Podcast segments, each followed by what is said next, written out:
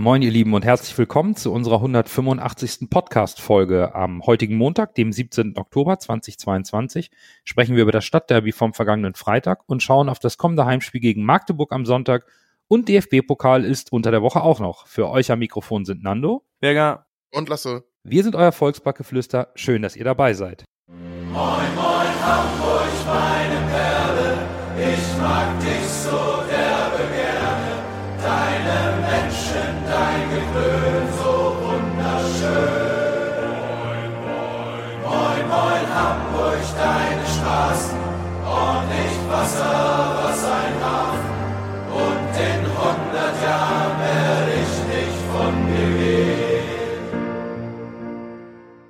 Wie immer wollen wir ein paar Worte zum vergangenen Spieltag verlieren. 12 von 34 Spieltage sind rum und wir haben einen neuen Tabellenführer mit Darmstadt. Kiel schlägt Heidenheim und damit haben wir trotz der Niederlage des HSV eine Top 3 und dann einen kleinen Cut. Sehr überraschend.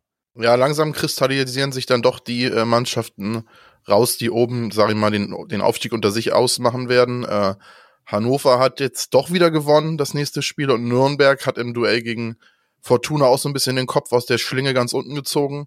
Äh, ich fand es überraschend, dass Holstein Kiel gegen Heidenheim gewonnen hat. Die schleichen sich auch so ein bisschen langsam jetzt da oben ran tatsächlich. Ja, aber äh, wer mir wirklich imponiert, muss ich zugeben, ist Darmstadt. Also wie die konstant äh, ihre Punkte holen, das ist schon, schon beeindruckend.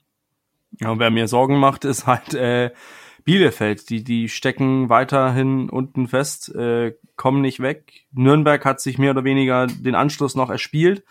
Kräuter Fürth boah, halbwegs ja, an, aber dann Bielefeld acht Punkte nach, nach zwölf Spielen. Da bist du schon vier Punkte von der Nicht-Abstiegsplatz. Ähm, es wird, es wird eng, weil jetzt schon dieses eine Drittel oder mehr als ein Drittel der Saison vorbei ist. Also Bielefeld macht mir echt Sorgen. Aber oben hat sich auch die Gruppe ein bisschen abgesetzt. Ähm, und das, aber das Mittelfeld ist, ist wie gewohnt in der zweiten Liga ja, ziemlich groß. Ja, ein breites Mittelfeld und nicht mehr unseren HSV als Tabellenführer und über die bittere und verdiente Niederlage werden wir jetzt mal im Detail sprechen. Am vergangenen Freitag auf St. Pauli musste Tim Walter oder musste nicht, er konnte Daniel Heuer Fernandes wieder im Tor aufstellen und hat bei der umkämpften Position auf der linken offensiven Bahn sich diesmal für Königsdörfer entschieden. Dompe und Kittel blieb somit nur ein Platz auf der Bank. Wenn wir direkt die ersten 30 Minuten bis zur roten Karte betrachten, fand ich das Derby etwas fahrig. Da waren viele Abspielfehler im Aufbau auf beiden Seiten. Defensiv hatten beide Teams einen ganz guten Zugriff. Amenido hatte in der 16. Minute einen ersten sehr guten Abschluss, den Heuer Fernandes gut parierte, aber der war auch sehr zentral geschossen. In der 19. Minute dann der HSV, wo Glatzel nach einer Flanke von Jatta dem besser postierten Haier die Abschlusschance wegnimmt.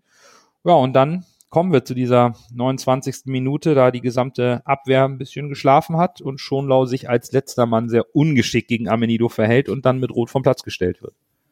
Bevor wir noch zur, zur roten Karte kommen, so die ersten, äh, die erste, die erste halbe Stunde, äh, was Pauli da an Pressing in den ersten fünf bis zehn Minuten abgeliefert haben, war schon beeindruckend. Äh, dass wir uns dann dadurch relativ gut rauskombiniert haben, fand ich dann auch schön war ein, ein, ein Spiel, das äh, wie so oft bei uns äh, zwischen den zwei Strafräumen stattgefunden hat. Ähm, bis auf die Chance von äh, Amenido und, und die von, von Glatzel war ja eigentlich auch nicht wirklich was los.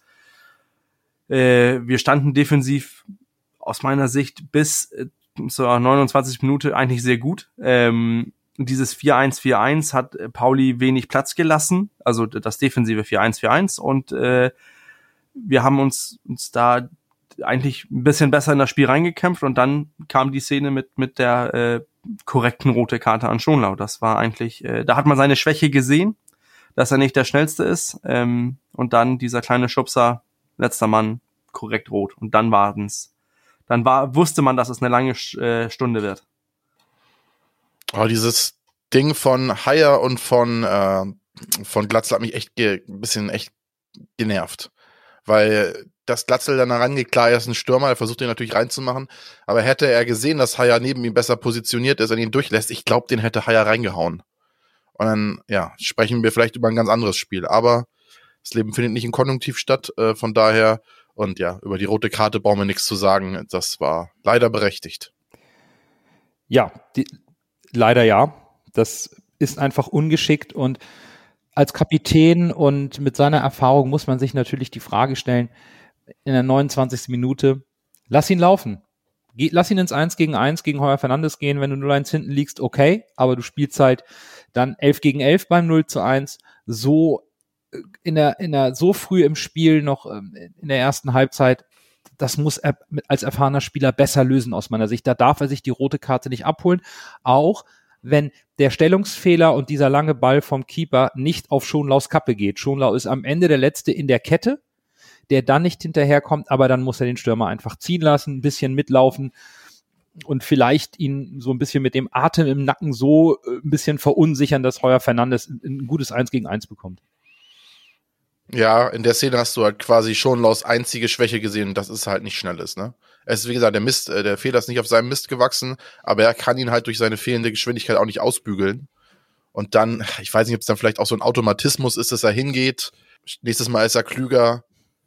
Aber du hast recht, normalerweise muss er ihn laufen lassen, dann spielst du mit äh, 11 gegen 11 weiter und der Stürmer von St. Pauli muss ihn auch erstmal reinmachen. Ne? Wir wissen ja, dass St. Pauli nicht so abschlussstark ist tatsächlich oder bis zu diesem Spiel war äh, nicht so abschlussstark war und Ferro in einer super Form. Von daher ist es kein sicheres Tor, es ist eine große Torchance, aber natürlich lieber mit 11 gegen 11 weiterspielen, als so früh einen runterzugehen. Ne? Also und dann lieber 1 zu 0 und das dann aufholen, ne? Äh, hat äh, Walter ja auch gesagt.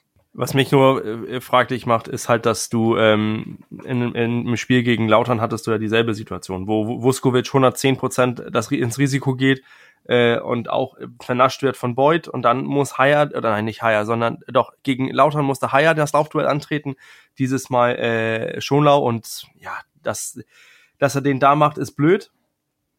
In der 88.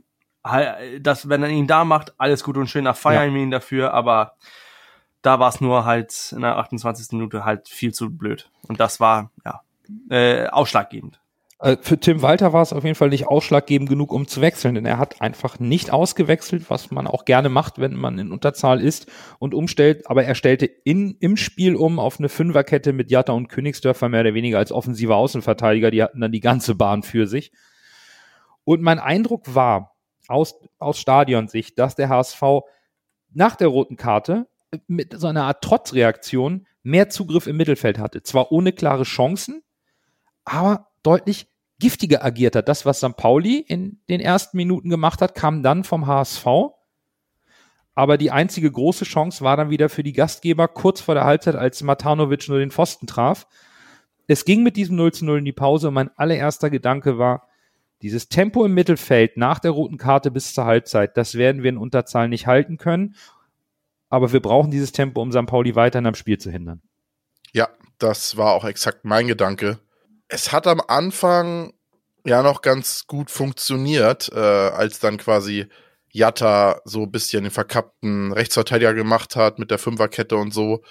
Äh, aber ich hatte auch genau den gleichen Gedanken wie du, dass das auf Dauer ziemlich anstrengend wird, da mit den drei Leuten hinten zu verteidigen in der Innenverteidigung und den beiden offensiven Außen, die auch noch dann äh, das offensive Außenspiel, äh, Offensivspiel ankurbeln müssen. Das, ich hatte die, ungefähr den gleichen Gedanken wie du, ja. Und das hat sich dann ja auch leider bewahrheitet. Ich habe ja ähm, auf Twitter geschrieben, was ich, was ich an weiter Stelle gemacht hätten würde, mit, mit Meffert in die Innenverteidigung ziehen und dann mit Vuskovic und Haya äh, eine Dreierkette, dann hast du davor, hättest du davor gehabt Muheim und, äh, und Jatta auf die Außen und dann vorne ähm, Reis und, und Benes und dann äh, Renzi auf die 10 und dann hättest du immer noch Glatze gehabt, auf äh, vorne um zu spielen. Ich verstehe auch die Leute, die sagen, ja, hätte David bringen müssen und so weiter. Ich, ich, ich, ich sehe nur, äh, hättest du David gebracht als ein extra Innenverteidiger und hättest entweder Renzi oder äh, oder Jatta rausgenommen, vielleicht sogar Benes, ähm, dann hättest hättest du auch die ganze Offensivgefahr, dieses Umschaltspiel, hättest du dann aus meiner Sicht auch äh, auch rausgenommen, weil ähm, Dompe hat nicht das Tempo, ist nicht der, der Typ Spieler, äh, äh ein, um, eine, ein Konter zu laufen, wie Jatta und, äh, und äh, Königsdörfer. Ähm, Platzl rauszunehmen, da hast du den Zielspieler, der für Entlastung sorgen kann, der ist dann auch weg. Dann bleibt dir im, im Mittelfeld und dann wirst du im Mittelfeld so doll in Unterzahl sein mit, mit Benis, wo du die Ballsicherheit hast, den, den großen Motor in, in, in Reis kannst du auch nicht rausnehmen.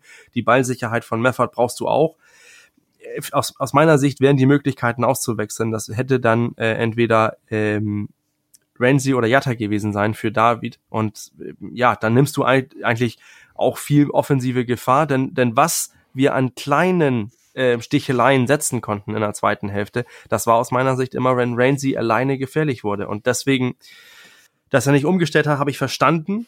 Äh, ich habe auch gesehen, was er wollte.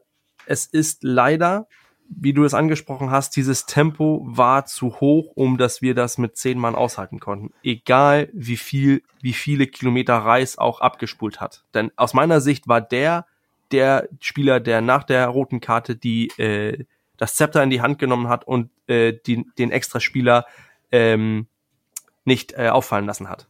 Jetzt habe ich noch mal eine Frage an dich, Bürger. Was ich habe die ganze Zeit überlegt, wenn das Spiel sowieso wenn du in Unterzahl liegst, dann machst du nicht mehr groß Feinspielerei, sondern meistens versuchst du dich dann äh, auf lange Bälle zu konzentrieren und versuchst du wieder das Mittelfeld zu überbrücken. Wäre es nicht sinnvoll gewesen, einfach wieder Viererkette umzustellen, quasi etwas zu haben, was du kennst, die Viererkette, dann hast du ein Zweier Mittelfeld und vorne einfach die drei Spieler, also so ein 4-2-3 oder gibt das keinen Sinn? Ja, natürlich gibt das Sinn, aber das Problem ist halt aus meiner Sicht, dass du dann schickst du auch das Signal, wir, wir parken hinten den Bus, und, und kommst da auch, hättest, hast, hast auch schwer ent, auf Entlastung zu gehen. Und deswegen glaube ich, dass äh, Walter gedacht hat, wir, wir, wir behalten die Spieler so drinne, damit wir auch die Möglichkeit haben, mit, mit Rainsy, äh, Glatze und Jatta für Entlastung zu sorgen. Und das ist leider, ähm, ja, leider in die Hose gegangen. Aber das hinten reinzustellen, funktioniert, aber dann bist du halt, besonders in so einem Spiel, dauernd unter Druck. Wir werden, glaube ich, in, in Summe gleich nochmal auf das Thema Umstellung sprech, zu sprechen kommen.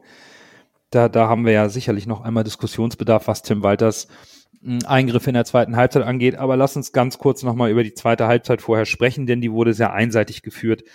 Es gab für mich eine strittige Szene in der 55. Minute, als Medisch, übrigens bereits gelb vorverwarnt, sich genauso geschickt, ungeschickt im Zweikampf angestellt hat wie Schonlau bei seiner Notbremse gegen Amenido. Aber es gibt keinen Elfmeter für Königsdörfer. Da fehlt mir die Linie von Eitekin. Eigentlich ist das Vergehen identisch. Von der Intensität, von der, vom, vom Stoß, von der Einsatz der, der Arme. Und wenn ich für sowas eine Notbremse gebe, ist das für mich dann auch ein Elfmeter. Es gab nichts, kein VAR, gar nichts. Es gab einfach dann den Elfmeter nicht. Okay, in der 61. kassierst du das 1 0 nach einer Ecke. Das hat mich tatsächlich massiv geärgert, weil der Ball war so lang in der Luft. Der kam so langsam, die war nicht scharf. Das, auf dem Ding liegt Schnee. Und Smith kommt so frei zum Kopfball. In Unterzahl musst du Standardsituationen deutlich besser verteidigen. Da darf ein Spieler nicht so frei zum Kopfball kommen, der ihn natürlich dann auch noch perfekt trifft, per Aufsetzer direkt neben den Pfosten, unhaltbar. 1-0, 61. Aber die Standardsituation ist katastrophal verteidigt. Das darf uns nicht passieren. Ich muss gestehen, ich fand eigentlich, dass Aitekin bis zur 55. eigentlich das Spiel ziemlich gut im Griff hatte. Er hat zugelassen, was zugelassen wollte. Auch wir wollen, man will ja auch als Fußballfan, dass dieses Spiel diese Intensität bekommt, weil es ein besonderes Spiel ist. Aber wenn er die Szene zu Recht Bascho die rote Karte gibt, muss er auch egal ob es jetzt im Strafraum ist oder nicht, finde ich auch, dass äh, für, dass man da bei Medic sagen kann, Elfmeter und ja, aus meiner Sicht auch gelbwürdig, dann hättest du die Möglichkeit, auf dem 1-0 zu gehen. Dann können wir noch dazu kommen lassen, ob wir dann mauern sollten, das ist dann eine andere Situation. Und dann kommen wir zum, äh, ja, fast im Gegenzug, das 1 zu 0. Und du hast das angesprochen, Nando, es war einfach verdammt schlecht verteidigt. Ich verstehe auch nicht, wieso man, wieso wie vier Leute äh, auf der Linie des, des kleinen, ähm, des kleinen Torfeldes äh, in, in, ähm, in Raumdeckung stehen. Ich, ich verstehe das nicht. Wieso, wieso da nicht ein oder zwei Leute investierst und dann Rest Mann Mann? Denn, denn was Pauli gemacht hat mit diesem Einlaufen, das ist, äh, da musst du einfach aus meiner Sicht, das ist halt meine Überzeugung als Trainer, denn der Raum macht nicht das Tor, der Mann macht das Tor. Also aus meiner Sicht hätte ich da ein oder zwei Spieler im Raum investiert, der Rest Mann Mann und hoffen, dass wir dann unsere Duelle gewinnen. Ja, ich habe mir den die Elfmeterszene jetzt auch noch ein, zwei Mal angeguckt. Die rote Karte ist eine rote Karte. Ich finde, die hat äh, muss man getrennt von der Situation betrachten. Aber ich verstehe euren Ansatz, dass ihr sagt, wenn du die rote äh, Karte gegen Schuldenau gibst, musst du auch den Elfmeter pfeifen. Und ich gehe da auch mit euch mit, weil es, er, er greift ihn halt an, im, im, im, es ist ein Zweikampf im, im Strafraum und es ist auch ein Körperkontakt da. Aber ich war jetzt auch im Millanton und da wurde mir jetzt erzählt, dass äh, der Kasche, die Begrüßung an dieser Stelle, hat sich auch nochmal schlau gemacht und er meinte, das geht wohl auch um die Regelauslegung des, des Armeinsatzes überhalb der Hüfte oder sowas war das, glaube ich. Und das wird wohl sowieso sehr kleinlich gepfiffen von den Schiedsrichtern. Dann verstehe ich aber nicht, warum es halt, warum der VAR da gar nicht eingreift. Das ist halt so ein wichtiges Spiel, so eine gewichtige Situation.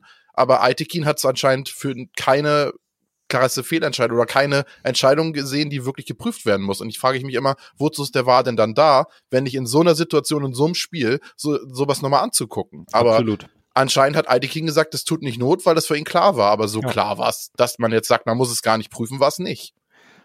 Absolut. Also das Finde ist, ich. Ja, aber es- war halt auch ja. keine klare Fehlentscheidung. Nein, und das ist halt dieser Armeinsatz oberhalb der Hüfte, der ist wohl, das ist wohl alles so ein bisschen, wenn ich das jetzt richtig wiedergebe, ich glaube, ich erinnere mich korrekt, das ist wieso so ein bisschen schwierig, wohl bei den Schiedsrichtern, die Regelauslegung dort und äh, ja, aber irgendwie unglücklich, ne, muss ich sagen. Also man kann da schon einen Elfmeter geben. Am Ende haben wir ihn nicht bekommen, liegen 1 und hinten und ich glaube, bis zum 1-0 fehlten Pauli die klaren Chancen in der zweiten Halbzeit, trotz dieser numerischen Überzahl und auch mehr Spielanteilen. Aber nach der Führung hatte ich den Eindruck, dass sich beim HSV mehr und mehr die Lücken in der Defensive offenbarten. Da kam, der HSV kam nicht mehr in die Zweikämpfe, kam nicht mehr rein. Und nach vorne gab es auch keine Entlastung und dann macht eben Hartl das 2 zu 0. Da war schon der Deckel drauf in der 74. Otto macht es dann rund in der 89. zum äh, 3 zu 0.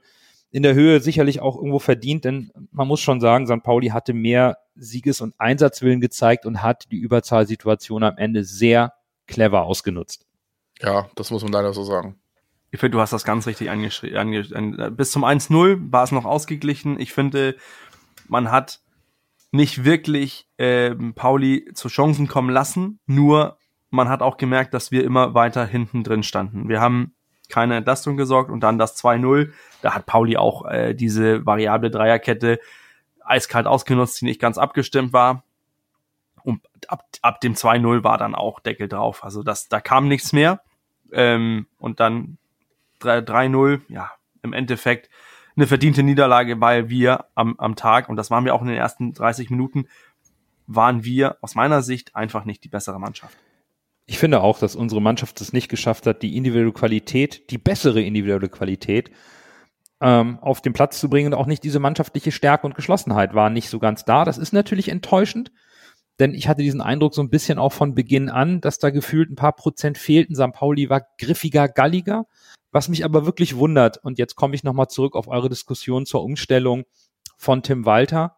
Und darüber möchte ich nämlich gerne jetzt nochmal diskutieren, sind die Wechsel von Tim Walter. Er hat dreimal gewechselt. Dompe für Benes in der 65. Kittel für Königsdörfer in der 75. und Bilbia für Haier in der 88.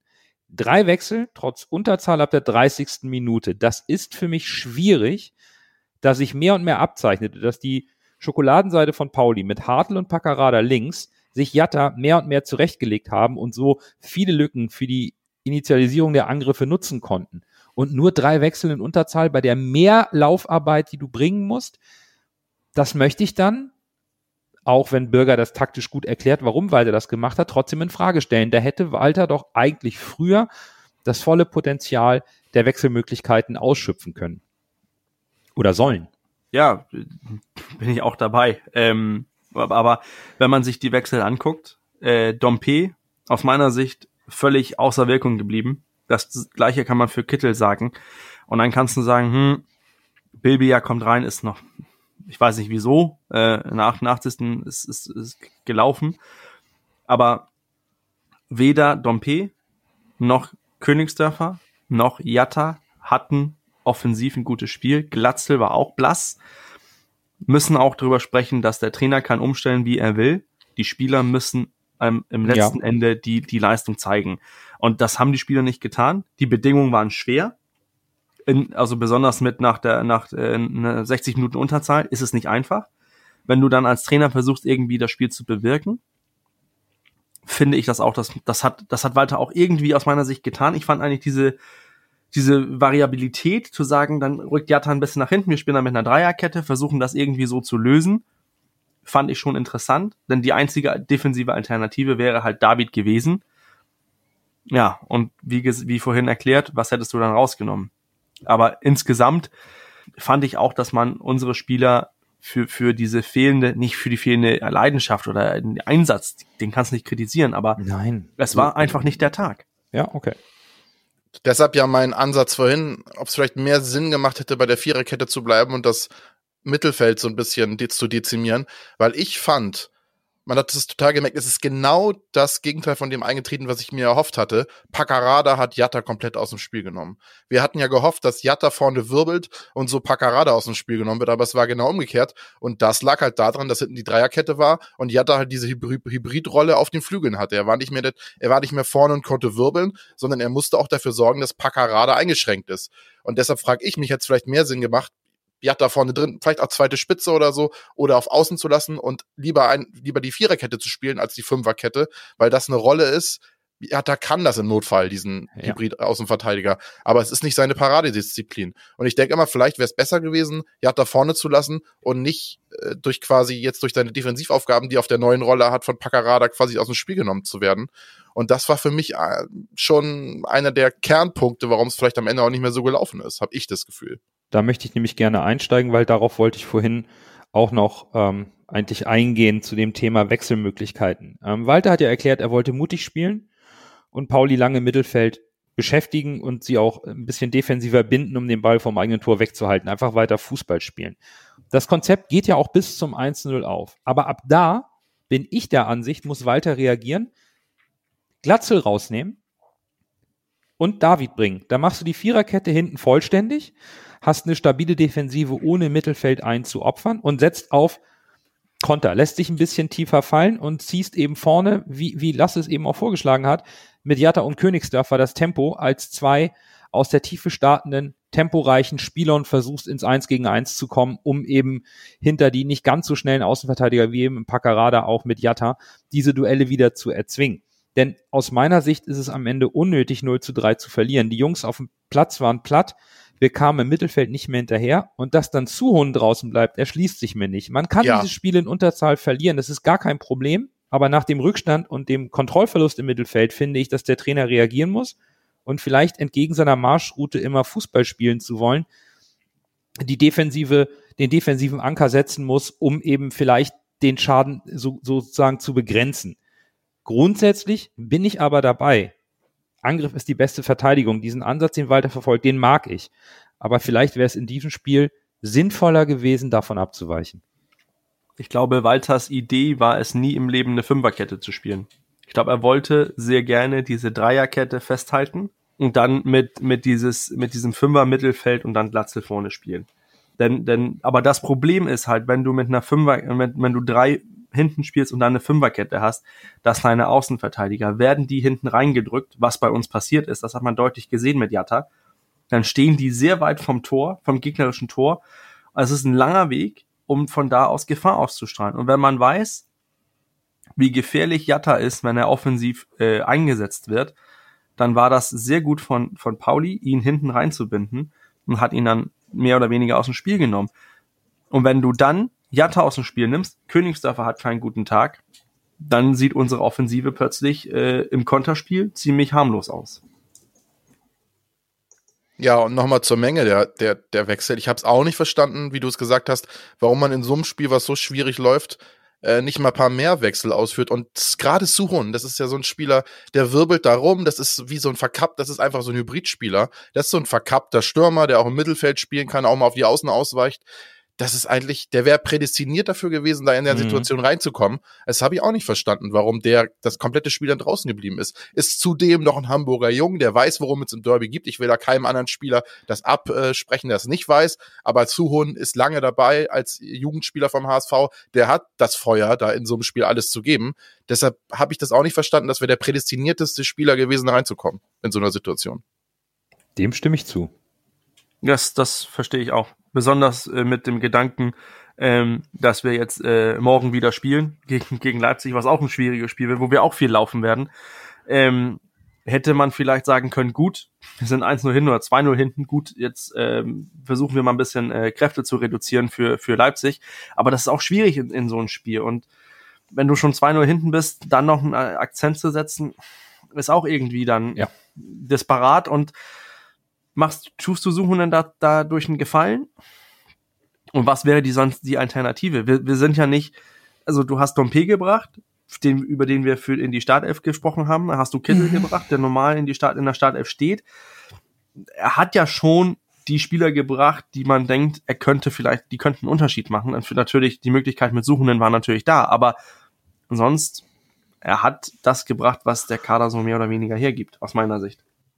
Auf der anderen Seite, vielleicht hatte Tim Walter da einfach auch ein anderes Gefühl, das können wir auch nicht beurteilen. Wir wollen jetzt deswegen auch nicht irgendwie Tim Walter un Fehler ankreiden hier aus dem, aus dem Podcast-Studio sozusagen vielleicht muss man am Ende einfach auch eingestehen, dass St. Pauli griffiger und willensstärker war und der HSV keine Antwort auf den Platz hatte und mit der roten Karte es besonders schwierig war.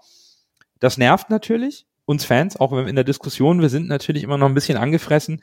Es ist frustrierend und es führte leider auch zu einer Situation nach dem Abpfiff, die mich ähm, im Sitzhalsbereich der, der, der Gästekurve sehr verwirrt hat. Und die Mannschaft kam von Tim Walter angetrieben, der hat sie zusammengerufen zur Fankurve und kam auch so mit, mit leichtem Applaus, um sich bei den Fans zu bedanken und wurde überwiegend mit Schweigen bestraft. Hier gab es dann, so heißt es, die Absprache der aktiven Fanszene im Stehplatzbereich, die Mannschaft zu ignorieren. Das sorgte dann auch für Verwirrung bei der Mannschaft und Teilen der Fans, die eigentlich applaudieren wollten oder applaudiert haben. Es war so ein überwältigendes Schweigen und darüber möchte ich gerne mit euch einmal sprechen.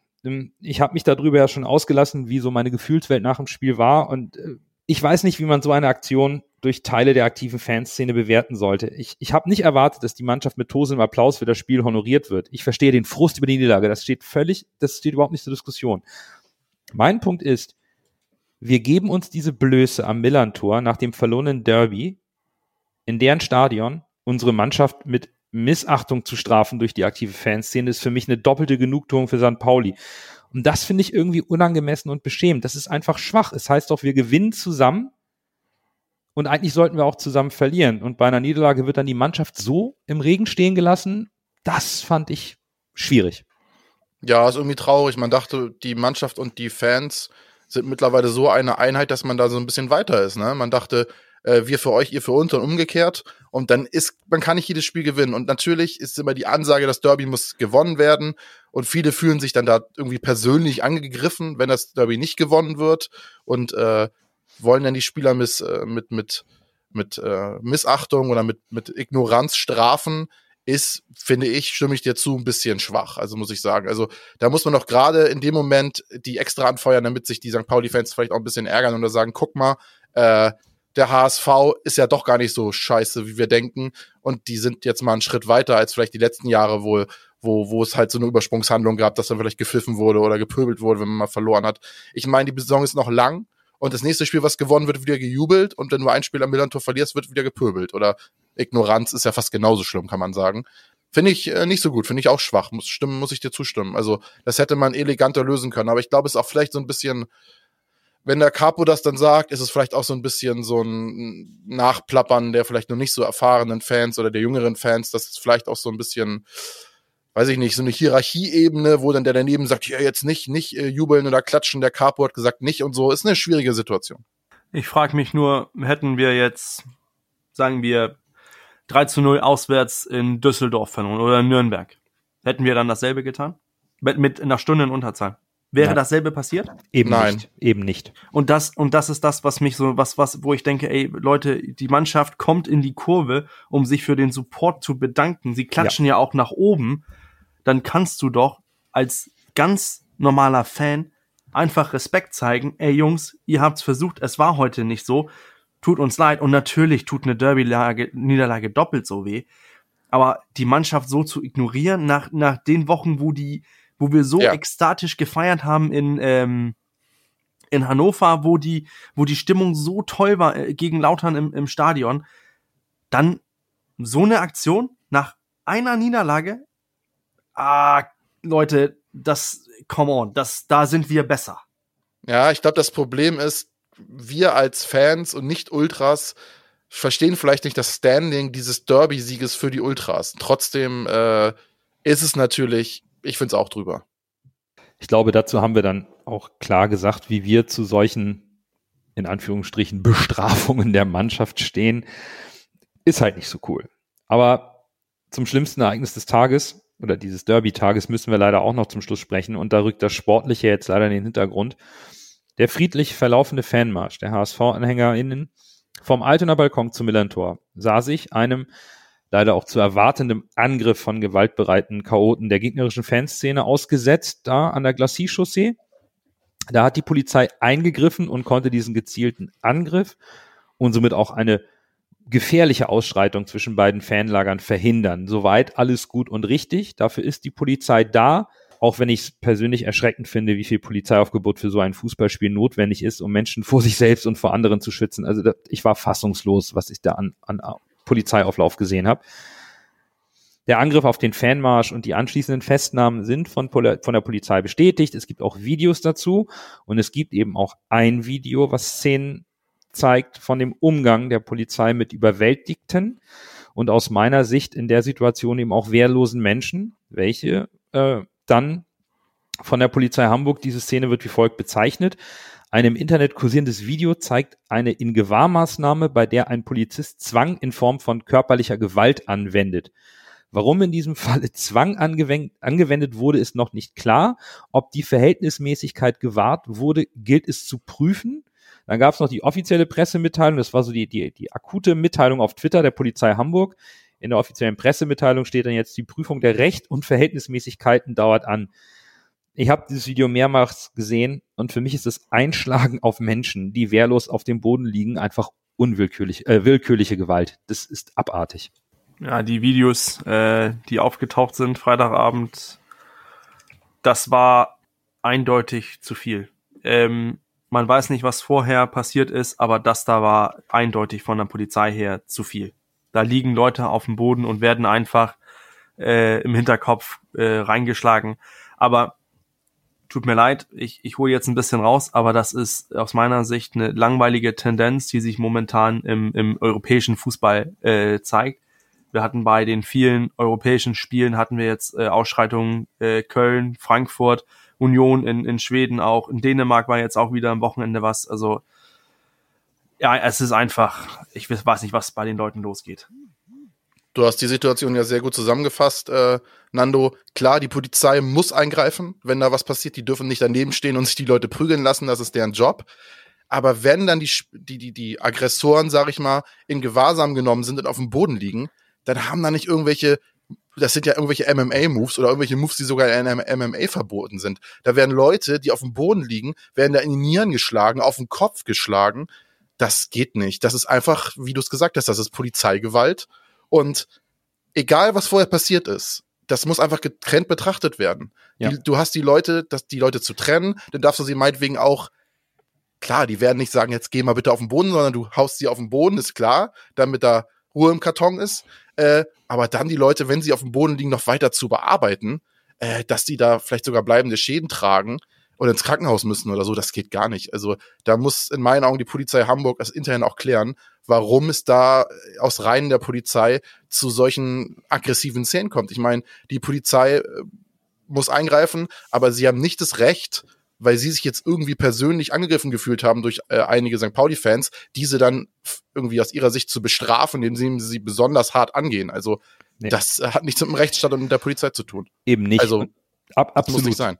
Und vielleicht, um es nochmal klarzustellen, ne, die initialen Aggressionen gingen nicht von der Polizei aus. Die Polizei, und du hast du richtig gesagt, muss eingreifen, wenn da irgendwie eine Fangruppe die andere zusammenschlagen möchte oder angreifen möchte und ist auch dann in Ordnung, dass die Polizei da härter durchgreift. Das ist auch gesetzlich geregelt, weil du, wie du richtig sagst, du gehst nicht zu diesen Chaoten, die im Vollsprint auf den Fanmarsch gehen und sagen, entschuldigt, könnt ihr bitte einen Schritt zurückgehen. So funktioniert das nicht. Der Realität müssen wir uns stellen.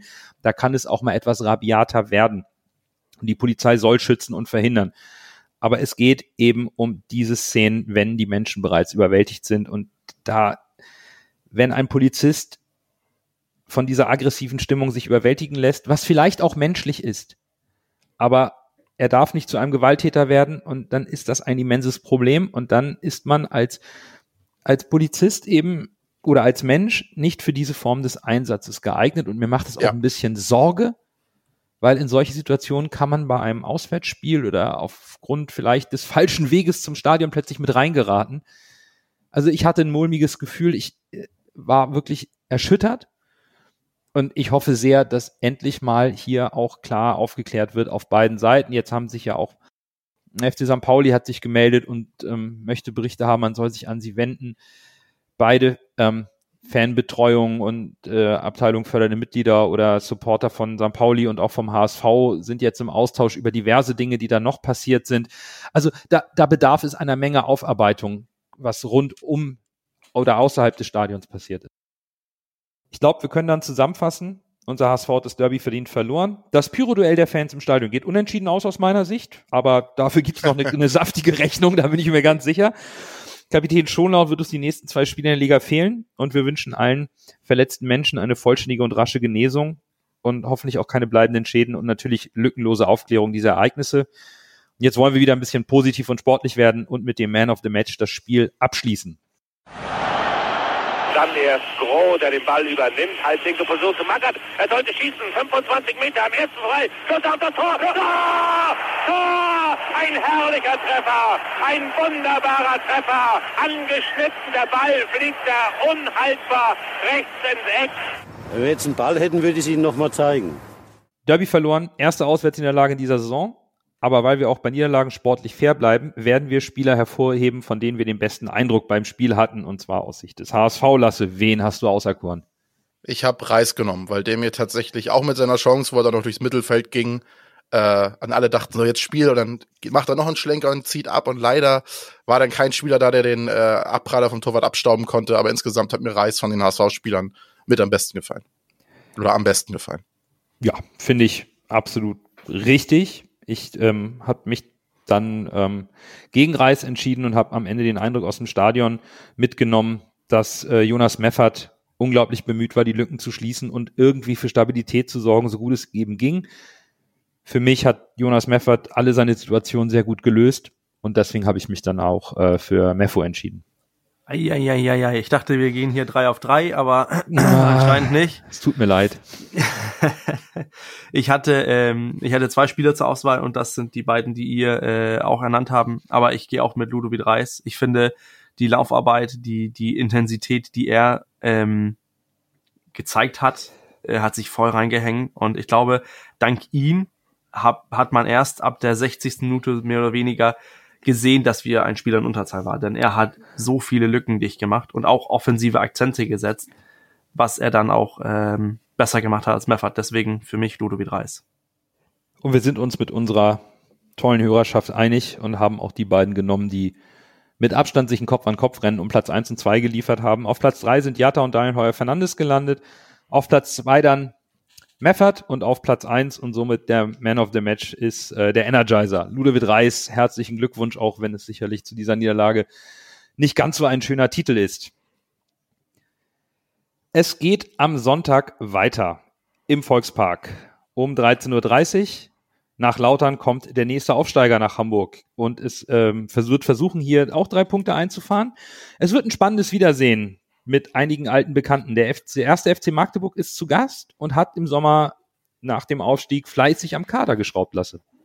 Ja, damit äh, jetzt nicht die Hälfte der Zuhörer und Zuhörerinnen einschlafen, habe ich mal die Liste etwas gekürzt. Ich werde nur die wichtigsten Abgänge und Zugänge nennen. Äh, da haben wir auf Abgangsseite Raphael Obermeier, der zum SC Paderborn gewechselt ist, in die äh, zweite Bundesliga. Tobias Müller, der Innenverteidiger, ist ebenfalls zu Paderborn gewechselt. Sirlot Conte, der Rechtsaußen, ist ebenfalls zu Paderborn gewechselt. Also ein Dreierpack quasi. Corbinian Burga ist zu äh, Aue gewechselt, in die dritte Liga. Lukas Liskovic, äh, der Schweizer, ist zurück in die Heimat zum FC Schaffhausen gewechselt. Adrian Malachowski ist äh, der defensive Mittelfeldspieler, ist zur Waldhof äh, nach Mannheim gewechselt. Henry Rohrig ist zum VfL Osnabrück gewechselt und Tobias Knost äh, ist zum SC Werl in die dritte Liga gewechselt. Der Rechtsverteidiger, auch ehemaliger HSV, by the way. Das sind so die wichtigsten Abgänge im Kader tatsächlich. Auf Zugangsseite haben wir Mohamed El Hankuri, der von äh, Groningen gekommen ist. Silas Gnaka ist vom Kass Olpen aus Belgien gekommen. Malcolm Kachu Talua ist von Aue gekommen aus der dritten Liga. Tim Boss ist von Wien Wiesbaden gekommen, der Torwart. Äh, Daniel El Fatli ist vom VfR Aalen gekommen. Ja, und das sind so mit die wichtigsten Zugänge. Wir haben noch Cristiano Piccini, der war vereinslos und ist tatsächlich jetzt auch schon äh, Stammspieler geworden bei, bei äh, Magdeburg. Er spielt relativ oft, ja, das sind so die mit die wichtigsten Zugänge. Mit Bockhorn zusammen, der glaube ich auch als rechter Verteidiger jetzt. Äh ja, genau. Äh, Bockhorn äh, spielt auch relativ oft, stimmt. Der kam auch vereinslos. Spieler, die jetzt für uns gegen uns ausfallen, ist äh, Florian Kart, der links außen, Maximilian Franzke, Leon Schmökel und Bellal Halbuni. Die sind alle noch verletzt und werden fürs Spiel gegen den HSV nicht zur Verfügung stehen. Ja, Players to Watch äh, sind zwei Spieler in meinen Augen, die besonders wichtig sind. Oder drei. Dann haben wir einmal äh, Quateng, ein ehemaliger Bekannter, der macht eine sehr gute Saison bei äh, Magdeburg. Irgendwie ärgerlich, dass der nicht mehr bei uns spielt, weil der mir äußerst gut gefällt. Ba Boris Artig war lange verletzt, äh, kommt jetzt so langsam wieder in Tritt. Äh, und äh, ist auch ein guter Spieler, bis jetzt noch nicht so getroffen. Hoffen wir, dass er nicht gegen uns in Tritt kommt. Dann haben wir äh, Daiki Ito, noch als dritten, hätte ich fast vergessen. Unser ja, ehemaliger Publikumsliebling, kann man fast sagen. Ja, das sind so für mich die Spieler. Müller ist auch kein schlechter im Mittelfeld. Das sind so die Spieler, auf die man achten muss, in meinen Augen. Es sind nicht ganz die großen, klangvollen Namen, die wir bei Magdeburg lesen, hören. Aber Bürger, der Trainer, das ist ein klangvoller Name, zumindest hier ein bisschen für den HSV. Wir sprechen von Christian Titz, der durch seine erfrischende Art, Fußball zu spielen und auch durch seine Menschlichkeit den Abstieg damals deutlich erträglicher gemacht hat. Der ist seit Februar 21 Cheftrainer beim ersten FC Magdeburg, hat in 71 Pflichtspielen richtig starke 1,87 Punkte im Schnitt geholt und Magdeburg zum Aufstieg geführt als Meister der dritten Liga in der vergangenen Saison. Aber sie tun sich in Liga 2 schwer. Sehen wir da denn immer noch den bekannten Titz-Stil? Ich glaube, die sind ja nicht einfach aufgestanden, die sind souverän aufgestanden. Ähm, ich finde, soweit wie, was ich Magdeburg verfolgt habe, und das ist nicht viel, aber ich finde eigentlich Christian Tietz als einen sehr inspirierenden Trainer. Was für mich aber ausschlaggebend sein wird, ist, dass er die Qualität, die er bei uns hatte, die er sich so ausspielen lassen hat, mit, mit einem spielstarken Sechser, damals wie Steinmann plötzlich äh, überragend Fußball gespielt hat, bis man herausgefunden hat, wie man den aus dem Spiel setzen kann. Ich sehe so ein bisschen die, die, ähm, die Parallele dazu. Normalerweise gegen Braunschweig äh, bei der Niederlage hat El, Fad El Fadli auf der 6 gespielt, wurde ausgewechselt, zeigt für mich, dass man da nicht wirklich ähm, das Vertrauen hat in diesen spielstarken Sechser, der das Spiel macht. Normalerweise, meistens hat auf, die Letz-, auf der letzten Zeit hat Müller auf der 6 gespielt. Ich glaube einfach, dass äh, für Magdeburg mit diesem Versuch, dieses, äh, diesen Ballbesitz Fußball zu spielen, äh, dass man mehr Ambitionen hat, mit dem Fußball zu spielen, als was man an Qualität hat. Ähm, Lasse sagt, man, er hätte gerne Quateng wieder bei uns im Kader. Ich finde, es ist schon ausschlaggebend, dass so ein Spieler bei Magdeburg als äh, Topspieler steht und bei uns hat er keine Chance bekommen. Das sagt für mich auch schon was über die Qualität von, von Magdeburg aus. Ähm, aus meiner Sicht ist das ein No-Brainer. Das, das, müssen, das Spiel müssen wir gewinnen und ich glaube auch, dass Magdeburg versuchen wird mitzuspielen. Dafür steht Christian Tietz ähm, was, was wir ihn hoch, auch hoch anrechnen in Hamburg. Ich hoffe, dass er mit Applaus entgegengenommen wird. Aber wir müssen das Spiel deutlich gewinnen aus meiner Sicht. Wir schauen ja auch immer gerne auf unsere Einschätzung der Mannschaften, der, der gegnerischen Mannschaft vor der Saison. Und in unserem Tabellentipp haben wir drei Magdeburg als stärksten Aufsteiger gesehen. Lasse und ich haben sie auf Platz 10 getippt, Bürger auf 13. Wir lagen da bisher dann doch ein bisschen daneben. Magdeburg spielt zwar einen ansehnlichen Ball, aber momentan komplett erfolglos, kassiert viele Tore und es hagelt Niederlagen. Acht bisher an der Zahl, das sind zusammen mit der Arminia aus Bielefeld die meisten der Liga. 25 Gegentore, das ist die schlechteste Abwehr der Liga. Bürger hat eben schon angesprochen, lasse auch für, an dich die Frage, ist das einfach mangelnde Qualität im Kader?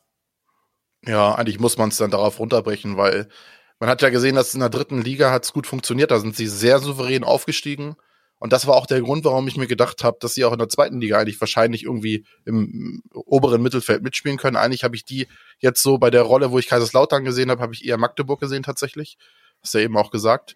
Äh, ja, aber dann merkt man halt den Unterschied von der zweiten zur dritten mhm. Liga, dass dieser Fußball in der dritten Liga mit diesen Spielern halt funktioniert und in der zweiten Liga mit diesen Spielern plötzlich nicht mehr funktioniert. Und äh, wie du gesagt hast, sie haben halt die Qualität dann im Abschluss nicht. Und wenn du dann diesen gefährlichen Ball, der ja ohne Frage mit dem hochstehenden Torwart, ich weiß gar nicht, ob äh, Titz das jetzt noch so extrem spielt wie Pollersbeck bei uns damals, äh, wenn du das dann spielst, äh, dann fängst du natürlich auch mal ein paar Tore. Und dann war der Artig bis jetzt nicht in Form oder verletzt, ist jetzt erst wieder zurück. Das kommt natürlich dann alles zusammen. Ja, muss dann am Ende ist, am Ende ist es die Qualität, ja. Was anderes ergibt für mich keinen Sinn.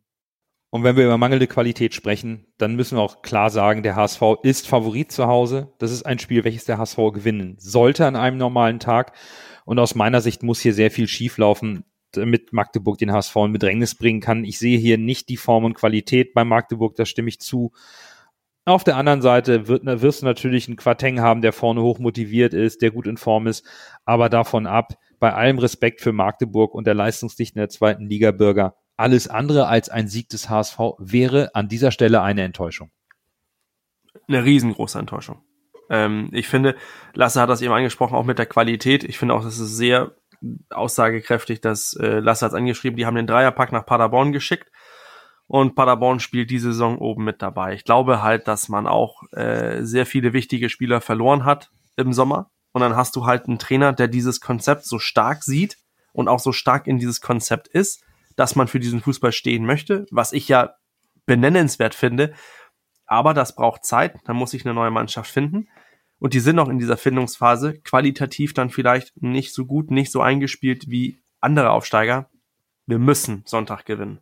Ja, gibt's keine zwei Meinungen. Das muss der HSV ziehen, das Spiel. Und zwar deutlich. Ja. Dann lass uns doch zum Abschluss noch einen kleinen Vergleich der, der Statistiken beider Mannschaften machen. Ähm, wie zu erwarten, Magdeburg ist sehr auf Ballbesitz fokussiert. Da sind sie auf Platz eins in der Liga.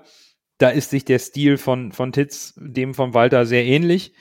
Der große Unterschied im Spiel ist die fehlende Kopfballstärke und der fehlende Zielspieler bei Magdeburg. Die, die Mannschaft von Christian Titz schlägt die wenigsten Flanken aus dem Spiel und gewinnt auch in Summe die wenigsten Kopfballduelle. Magdeburg wird uns, so, so ist meine Vermutung von dem, was ich so gesehen habe, wird uns auf dem Flügel, weil ja auch Artig da eher als, als Außenspieler eingesetzt wird, eins gegen eins zwingen wollen, aber dann eben in den Strafraum ziehen für einen scharfen Pass in den 16er oder selbst den Abschluss suchen und nicht auf die Flanke gehen. Die entscheidende Frage ist aber für mich, wie wird sich das Pressing gegen das Auf, wie wird das Pressing gegen das Aufbauspiel bei der Teams aussehen? Erwartet ihr, dass Magdeburg aufgrund dieser Ballbesitzdominanz, die sie haben, auch möglichst alles versucht wird, um den Ball schnell zu bekommen, um den HSV hoch anzulaufen und andersrum genauso? Das ist echt eine interessante Frage, ob äh, Magdeburg auf Deutsch gesagt die Eier hat, ihr äh, Pressingspiel und ihr Offensivspiel so auch gegen den HSV durchzuziehen, weil ich habe ja auch in einer der späteren Folgen gesagt, wenn äh, Vereine versuchen gegen den HSV mitzuspielen, werden sie den kürzerer ziehen und das sehe ich halt in dem Spiel auch. Ich glaube nicht, dass eine Option für Titz ist, auch wenn er natürlich auch präsentieren will, dass seine Art von Fußball funktioniert, aber der Walterball und der Titzball sind ja jetzt nicht so unterschiedlich.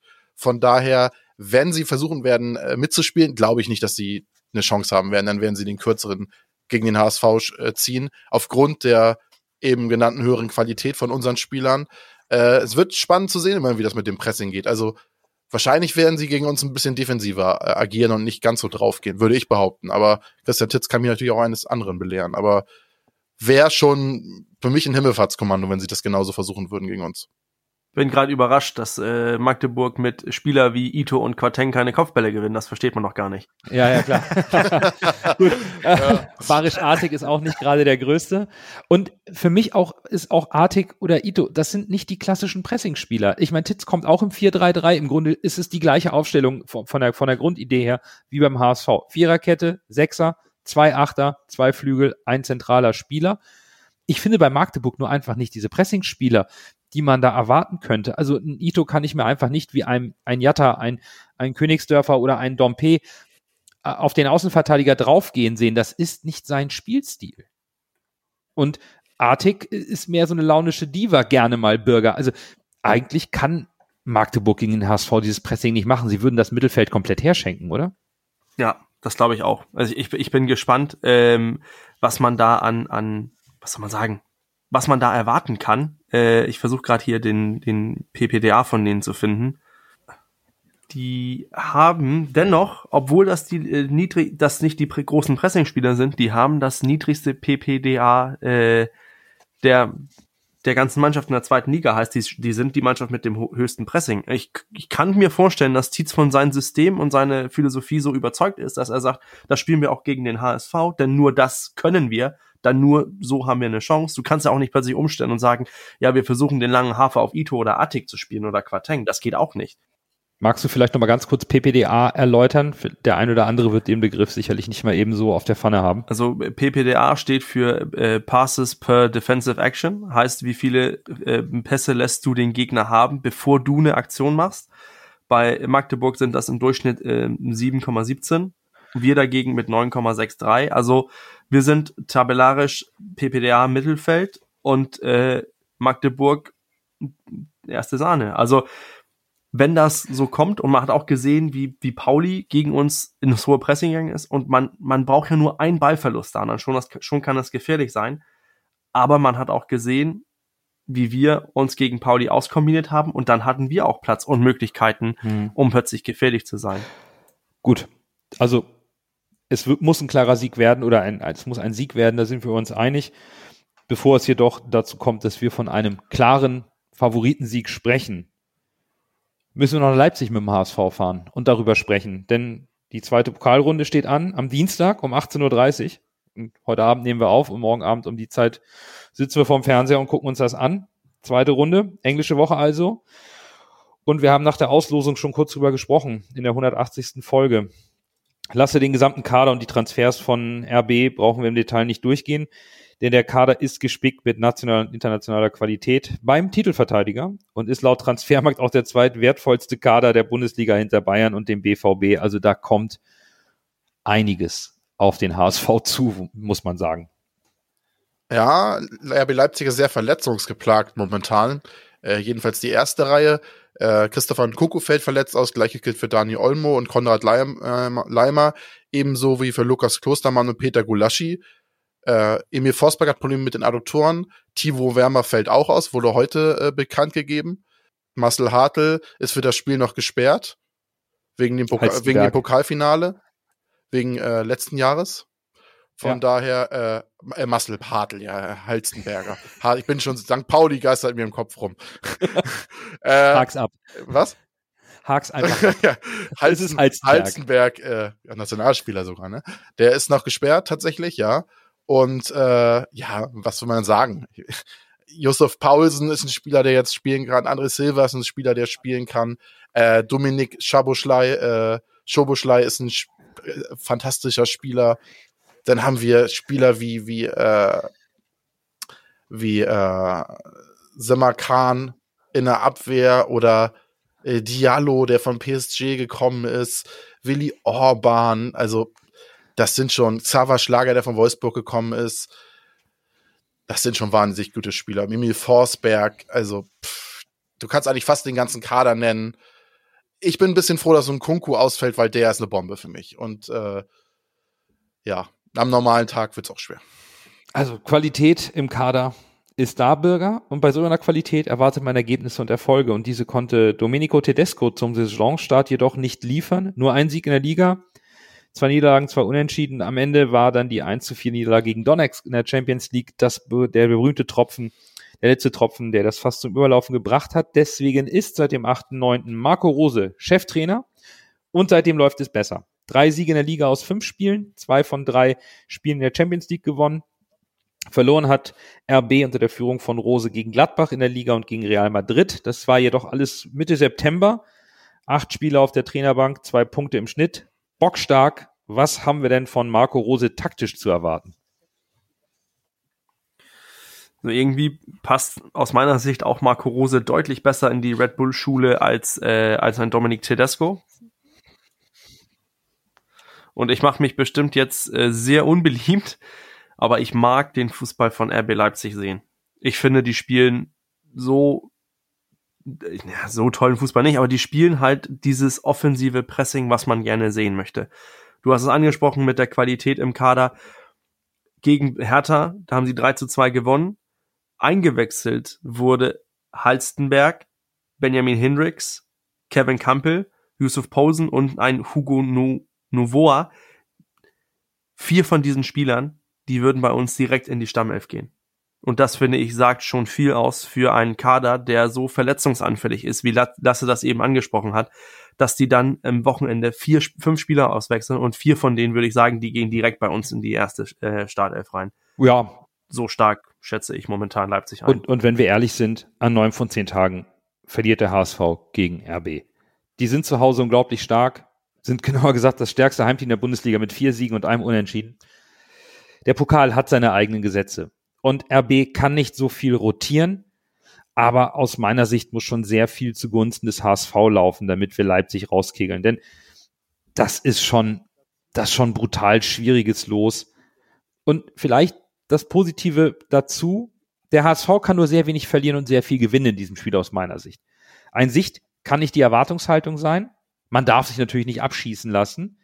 Der HSV kann sich mit einem starken Gegner messen, die eigene Qualität testen und vielleicht auch über sich hinauswachsen. Und ich denke, solange der HSV Vollgas gibt und solange wie möglich gegenhält und vielleicht sogar ein bisschen mitspielen kann und die Körpersprache stimmt, wäre für mich auch eine Niederlage von zwei oder drei Toren Lasse absolut im Rahmen.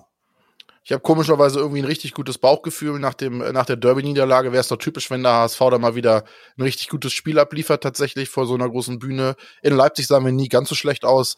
Aber wenn man realistisch ist, hast du recht. Neun von zehn Spielen verliert der HSV. Auch die zweite Garde von RB ist noch äh, deutlich stärker als die erste des HSV auf den meisten Positionen, eigentlich auf allen Positionen. Äh, der HSV muss sich da irgendwie gut aus der Affäre ziehen. Wichtig ist für mich, dass wir uns halt nicht abschießen lassen, unser Gesicht wahren äh, die Spieler, die dann noch fit sind, bei uns gibt's ja auch ein paar Verletzte, äh, aufstellen. Ich finde, man sollte in dem Spiel auf Tempo setzen. Das wird, glaube ich, der Schlüssel sein, um da mitzuhalten. Und dann äh, einfach feuerfrei, man hat nichts zu verlieren, ne? Außer, wie gesagt, äh, man sollte nicht so offensiv agieren, dass man irgendwie acht Stück fängt, weil das wäre dann doch am Ende schon unangenehm. Lass uns doch auch, dann sprechen wir nochmal eben über die Personalien vom HSV, vielleicht zum Abschluss. Tim Walter hat bereits angekündigt, dass Jonas David für Sebastian Schonlau spielen wird im Pokal, auch wenn Schonlau spielberechtigt wäre. Robert Glatzel, die Meldung kam eben rein, fällt aus. Und wohl auch Laszlo Benes. Glatzel hat wohl immer noch Rückenprobleme, Benes hat sich wohl auch eine Erkältung zugezogen. Es sieht so aus, dass die offensive Reihe Dompe, Königsdörfer und Jatta wir, äh, sein wird. Das wäre viel Tempo und Stärke im 1 gegen 1, was, was Lasse eben auch schon sagte, das wäre für ihn das probate Mittel. weil hat angekündigt, dass sich der HSV nicht defensiv aufstellen wird, sondern mutig spielen wird. Bürger, ist das eigentlich wirklich der einzige richtige taktische Weg für dieses Spiel, gegen Leipzig mitzuspielen und sich nicht hinten reinzudrängen und sich womöglich herspielen zu lassen?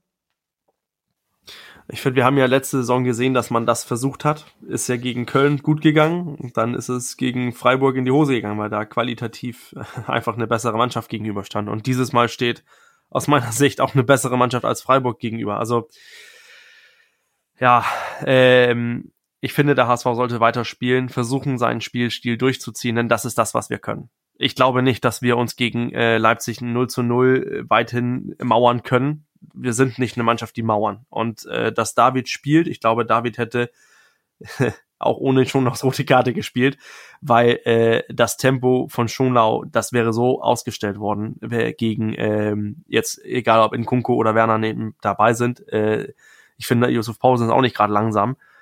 Deswegen für mich äh, offensiv. Frage ist nur, ich fand Jatta nicht so gut äh, in den letzten paar Spielen, auch nicht gegen Lautern. Vielleicht sollte Jatta vielleicht mal eine Pause bekommen.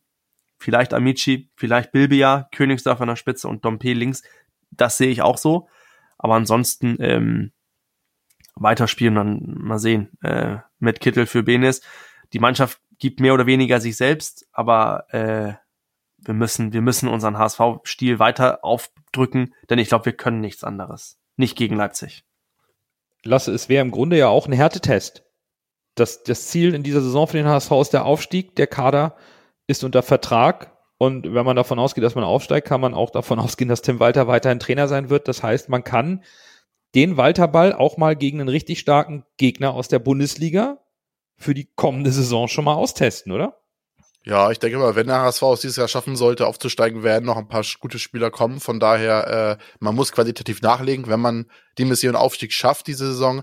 Aber ich gebe dir recht, äh, es ist auf jeden Fall ein richtiger Härtetest gegen den amtierenden Titelträger dieses Wettbewerbs zu spielen. Und ja, vielleicht die einzige Chance ist, dass, äh, dass Leipzig vielleicht noch nicht so in Form ist dieses Jahr.